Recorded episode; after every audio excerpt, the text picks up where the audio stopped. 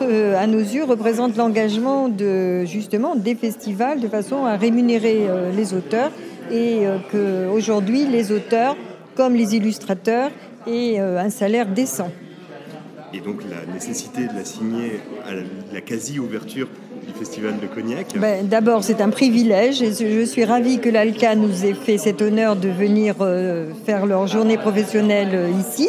Et d'autre part, euh, je trouve que c'est important qu'un festival qui valorise la littérature euh, européenne soit le, premier à la signer, cette charte, dans la mesure où il y a euh, une charge symbolique sur les, justement avec l'idée de l'Europe. Il y a des points qui sont particulièrement importants pour vous dans cette charte, lesquels? Ben, c'est ce que je disais, c'est sur les rémunérations des auteurs, le fait qu'aujourd'hui il y ait quand même une unité dans, le, dans la région, justement, entre les différents festivals.